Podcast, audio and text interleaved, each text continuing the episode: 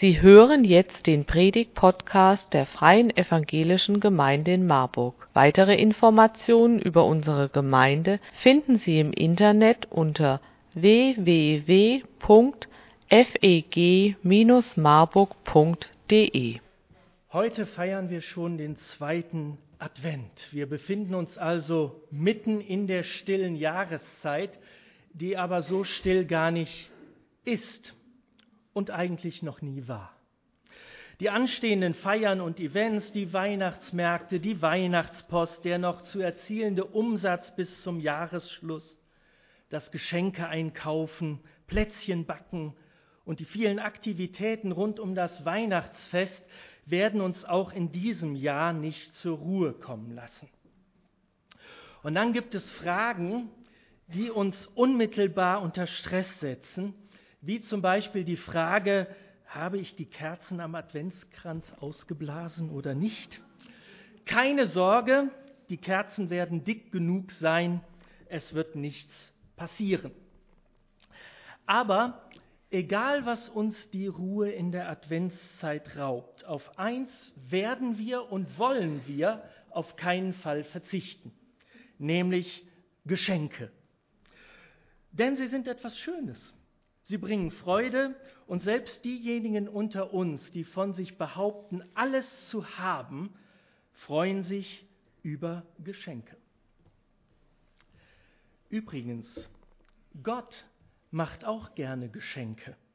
Und um eins dieser Geschenke soll es heute in dieser Predigt zum zweiten Advent gehen.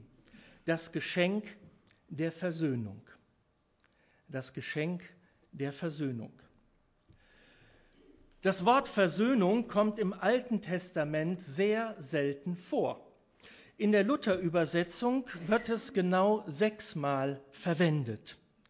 Und trotzdem sollten wir es nicht gering schätzen, denn es ist der rote Faden durch die gesamte Bibel. Gottes Geschichte mit uns Menschen ist eine Geschichte der Versöhnung. Und grundsätzlich meint dieser Begriff Versöhnung die Überwindung einer Kluft zwischen zwei Parteien. Und diese unüberwindliche Kluft in die Beziehung zwischen Gott und Mensch kam durch den Sündenfall und betrifft drei Dimensionen, nämlich einmal die Kluft zwischen Gott und uns, dann das Verhältnis der Menschen zu sich selbst und das Verhältnis der Menschen zu anderen Menschen. Und da sich eine solche Kluft einerseits in zwischenmenschlichen Beziehungen zeigt, andererseits aber auch in der Beziehung von uns Menschen zu Gott, findet dieses Geschehen auf zwei Ebenen statt, nämlich auf der horizontalen und auf der vertikalen. Versöhnung kommt im Alten Testament überwiegend in Erzählungen, in Rechtssammlungen oder auch im Kultrecht vor. So gab es in der Geschichte des Volkes Israel einen von Gott verordneten Versöhnungstag. Würde vielleicht für uns heute auch noch Sinn machen. In Erzählungen ist in der Regel brüderlicher Zwist der Grund für den Zusammenbruch zwischenmenschlicher Beziehungen.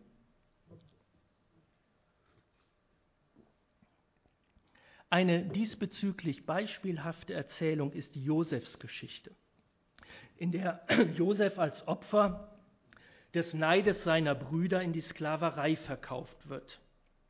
Und am Ende der Geschichte, nach dem Tod des Vaters Jakob, kommt es schließlich zu einer Szene der endgültigen Versöhnung zwischen Josef und seinen Brüdern. Diese Geschichte hat übrigens auch zu dem bekannten Lied von Jürgen Werth und Johannes Nitsch geführt, das dem Josef-Musical entstammt. Wie ein Fest nach langer Trauer, so ist Versöhnung, so mag der wahre Frieden sein. Ich denke, viele von uns kennen das Lied und haben das schon oft gesungen. Versöhnung ist ein vollständiger Wechsel. Eigentlich der Anbruch einer neuen Zeitrechnung. Oder wir könnten auch sagen, eine radikale Zeitenwende. Und genau diese radikale Zeitenwende wurde mit der Geburt Jesu eingeläutet.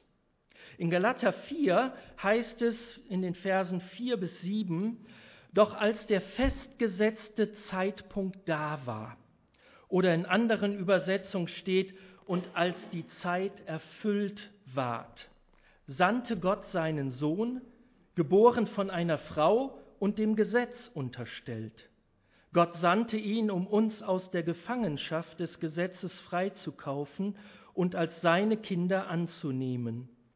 Und weil ihr seine Kinder geworden seid, hat Gott euch den Geist seines Sohnes ins Herz gegeben, so dass ihr zu Gott nun lieber Vater sagen könnt. Jetzt seid ihr keine Diener mehr, sondern Kinder Gottes. Und als seinen Kindern gehört euch alles, was ihm gehört. Gott hat es so bestimmt.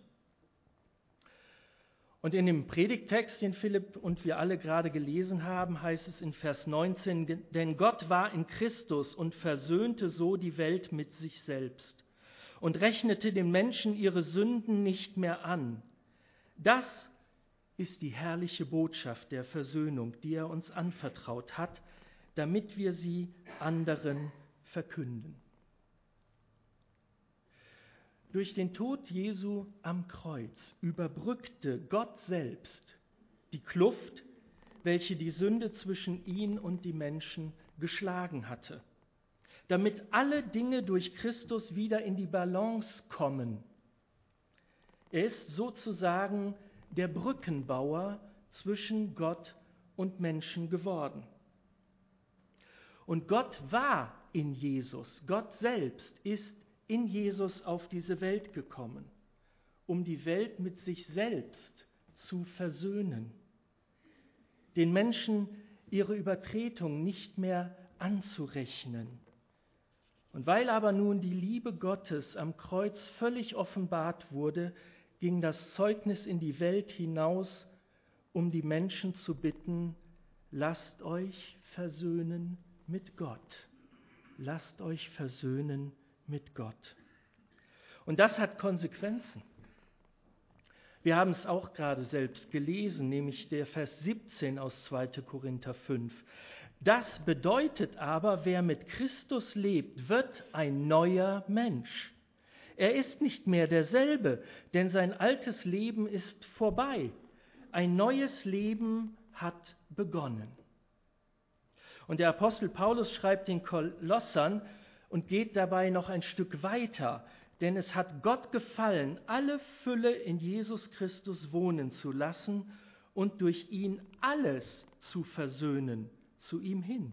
Es sei auf Erden oder im Himmel, indem er Frieden machte durch sein Blut am Kreuz.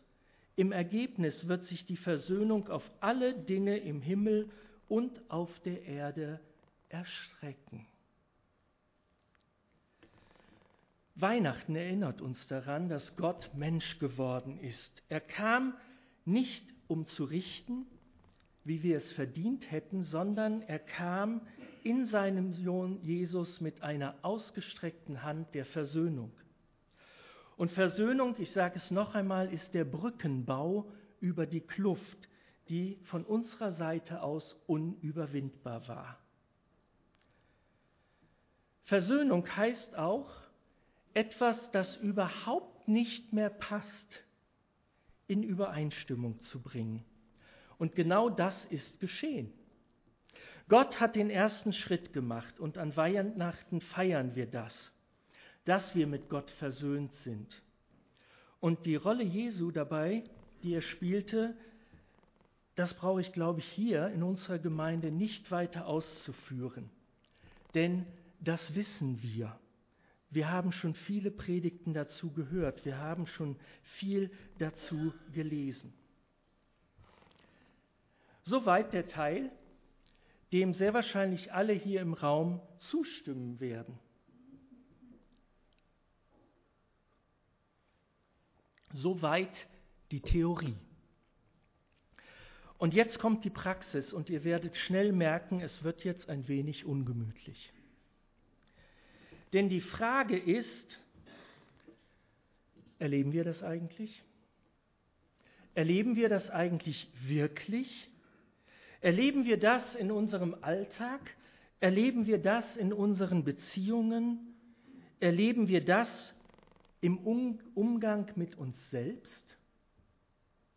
Denn Versöhnung mit uns selbst und Versöhnung mit anderen, vielleicht sogar mit denen, die uns am nächsten sind, ist der Schlüssel für ein zufriedenes und glückliches Leben. Ups, wollen wir das Geschenk wirklich auspacken? Oder lassen wir es lieber verpackt? Die vertikale Beziehung ist klar. Gott hat die Brücke gebaut. Aber was ist mit der horizontalen Beziehungen? Wie sieht es denn zum Beispiel aus mit der Versöhnung mit mir selbst? Ich brauche Sie nicht auf irgendwelche Situationen oder Personen hinweisen, mit denen Sie sich aussöhnen oder versöhnen sollten. Denn Sie haben sie bereits im Kopf. Es durchzuckt uns direkt, wenn wir daran denken, ob und wie wir Versöhnung leben und wo Versöhnung uns schwerfällt. Denn Versöhnung ist harte Arbeit. Es fällt uns leichter, Dinge, Personen und Situationen zu vergessen oder zu verdrängen, als uns mit ihnen zu versöhnen. Und deshalb benötigen wir zur Versöhnung Mut, und zwar in dreifacher Hinsicht. Erstens, Versöhnung benötigt Ehrlichkeit und Aufrichtigkeit gegenüber uns selbst. Zweitens, Versöhnung benötigt Selbsterkenntnis und die Bereitschaft zur Reue. Und drittens, Versöhnung bedarf Schritte der Wiedergutmachung, egal wie schwer sie uns fallen. Und noch einmal, ob wir im Leben glücklich und zufrieden werden, ob es uns gut geht, ob wir mit dem Leben, das wir leben, einverstanden sind, hängt im Wesentlichen mit der Frage zusammen, ob wir versöhnt leben. Mit unseren Eltern, die vielleicht schon lange gestorben sind. Mit unseren Lehrern, die vielleicht garantiert nicht mehr unterrichten werden. Mit unseren leiblichen Geschwistern. Mit unseren Geschwistern in der Gemeinde. Versöhnt leben mit unserem Ehepartner mit unseren Kindern, die vielleicht so ganz andere Wege gehen, als wir uns das gedacht haben. Wir müssen es lernen, versöhnt zu leben mit weichen Stellungen in unserem Leben, besonders wenn sie uns nicht gefallen. Wir müssen uns auch versöhnen mit unseren Fehlern, die uns unterlaufen sind, mit unserem Schicksal, mit unseren Krankheiten, mit den verpassten Gelegenheiten. Und letztlich müssen wir versöhnt leben mit Gott.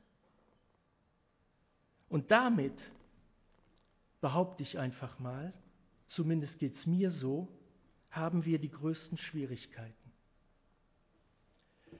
Die größten Schwierigkeiten haben wir im Leben nicht mit anderen Menschen, haben wir auch nicht mit uns selbst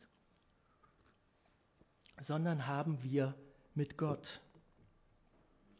Unsere Herzen sind verwundet, unsere Seelen sind verletzt und gerne suchen wir einen Schuldigen dafür und oft ist es Gott selbst, den wir tief in unserem Inneren, natürlich nicht offenkundig, wir sind Christen, aber tief in unserem Innern, tief in unserem Herzen die Schuld geben. Und so hinken wir dann mehr oder weniger ansehnlich durch unser Leben und sehen immer nur auf die Defizite. Und manchmal verklagt uns auch unser Herz und unsere verwundete Seele sagt uns, dass wir mal wieder nicht genug sind. Nicht genug für diese Welt, nicht genug für unsere eigenen Ansprüche, nicht genug für Gott. Und im Herzen gekränkt, weil wir das Leben, weil uns das Leben immer wieder die Grenzen aufzeigt, die Schwächen und unsere eigenen Unzulänglichkeiten. Und immer wieder müssen wir feststellen, dass Versöhnung mit sich selbst der Schlüssel für vieles in unserem Leben ist. Und ob wir versöhnt mit uns selbst sind oder nicht, hat Auswirkungen auf unseren Glauben, hat auch Auswirkungen auf unser Leben mit Jesus, hat Auswirkungen auf unsere Beziehungen mit und zu anderen Menschen. Und deshalb ist es so wichtig, sich mit seiner eigenen Lebensgeschichte auszusöhnen. Mit den eigenen Eltern, die uns ins Leben begleitet haben, aber vielleicht uns auch Sätze mitgegeben haben, die Stolpersteine in unserem Leben geworden sind. Mit den Geschwistern versöhnt leben mit unseren eigenen schwierigen Erbanlagen, mit Schicksalsschlägen, die wir nicht zu verantworten haben, mit unseren eigenen falschen Entscheidungen, die uns auf Jahre blockieren. Es ist auch wichtig, dass wir Ja sagen lernen, Ja zur eigenen Geschichte, Ja zu der Geschichte unseres Lebens, zu dem, das zu uns gehört. Auch das, was wir nicht wahrhaben wollen, Vielleicht diese Wut, die Unwahrhaftigkeit oder die Eitelkeit. Denn wer nicht sich dem eigenen Schatten stellt, steht immer in der Gefahr, die eigenen Fehler bei den anderen zu suchen. Es ist auch wichtig, dass wir uns versöhnen mit unserer eigenen Schuld. Und wer das unbeschreibliche Glück hat, an Gott zu glauben, Gott Vater zu nennen, mit Jesus unterwegs zu sein, der hat jederzeit die Chance, diese ganze Unvermögen, die Schuld, die Defizite Jesus hinzulegen und zu sagen, mach was draus, mach was draus. Und er macht gerne etwas draus. Wie oft kämpfen wir gegen uns selbst? Gegen unsere scheinbaren Schwächen, gegen unseren Körper, gegen die Zeit, gegen bestimmte Lebensumstände, die aus unserer Sicht so ganz anders hätten sein müssen, gegen die Unarten mancher Menschen, gegen die Ungewissheiten, die unser Leben zur Qual machen können. Wer hier auf Vergessen oder Verdrängen setzt, der läuft Gefahr, dass ihn die dunklen Erfahrungen bei Nacht wach halten, dass sie ihm immer wieder zur Falle werden, dass wir bestimmte Verhaltensmuster nie aufbrechen können. Und dass wir immer an die schlimmen und schwierigen Seiten unserer eigenen Geschichte erinnert werden. Versöhnung mit uns selbst schützt uns davor, dass unser eigener Schatten uns eines Tages überfällt.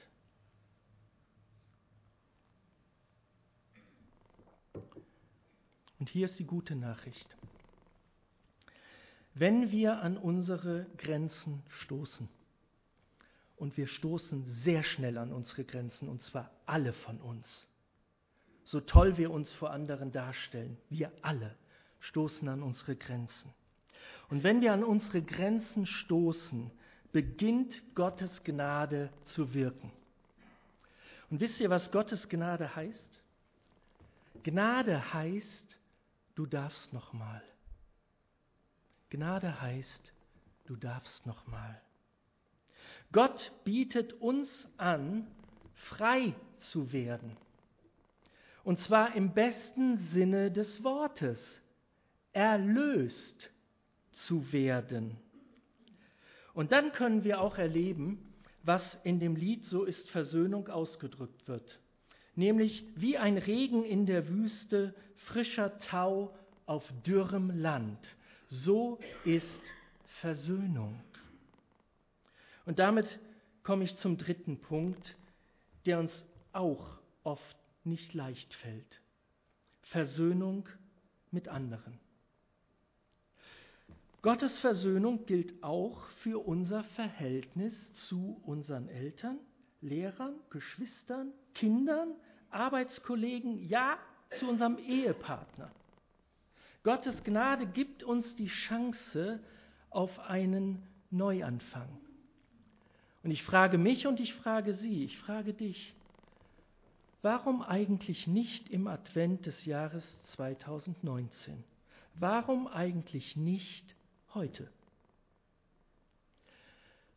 Manchmal ist das Geschenk der Versöhnung nur so weit entfernt wie unser Handy, unser E-Mail-Programm oder unsere Mappe mit Briefpapier. Verschenken wir doch mal in der Adventszeit in diesem Jahr Versöhnungsangebote an andere. Vielleicht sogar an die, die uns am nächsten stehen. Und wir werden erleben, Versöhnung ist möglich. Versöhnung macht frei.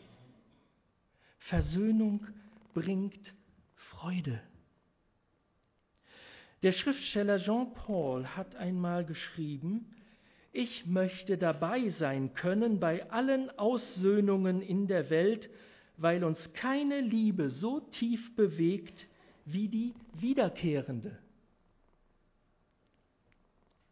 Wie würde eine Welt aussehen, in der Menschen leben, die ihre Kräfte nicht mehr in angestrengtes Anspruchsdenken stecken oder in verdrängte Illusionen, sondern ihre Kräfte stecken in eine innere Haltung des Friedens und die diesen Frieden so ausstrahlen, dass sie andere zur Versöhnung anstiften und selbst Versöhnung leben. Ich hatte angekündigt, es wird ungemütlich. Versöhnung eröffnet aber neue Perspektiven. Und mich beeindruckt das. Nicht nur zerbrochene, angeknackste Beziehungen können heilen, sondern Versöhnung schafft die Voraussetzung für ein gutes Leben im umfassenden Sinn und es ermöglicht eine bessere Zukunft. Was die letzte Konsequenz von Versöhnung ist, das hat mir noch keiner so deutlich vor Augen geführt wie mein Freund Vital aus Ruanda.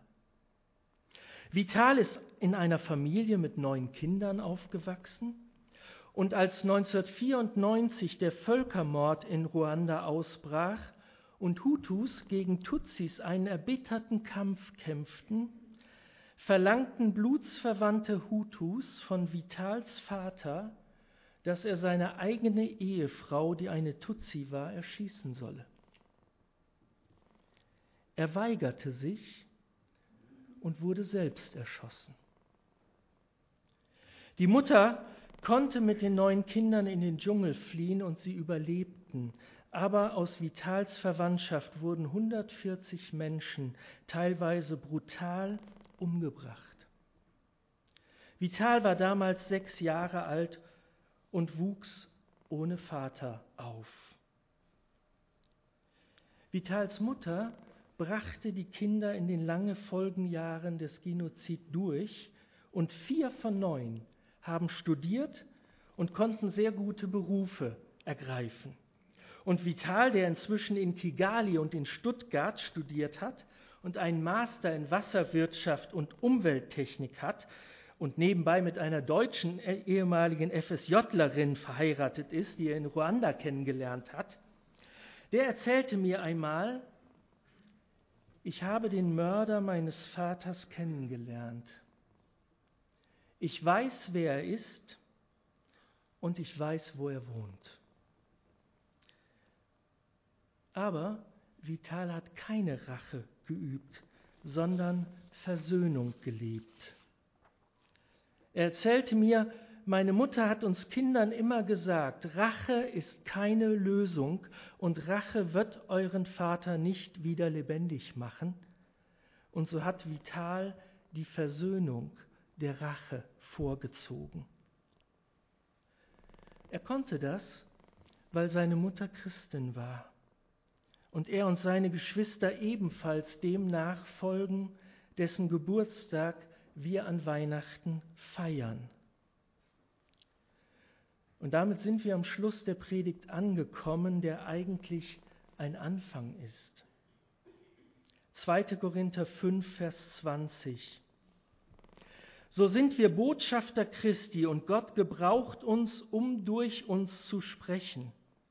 Wir bitten inständig so, als würde Christus es persönlich tun, lasst euch versöhnen mit Gott. Denn Gott machte Christus, der nie gesündigt hat, zum Opfer für unsere Sünden, damit wir durch ihn vor Gott gerechtfertigt werden können. So ist Versöhnung. Amen.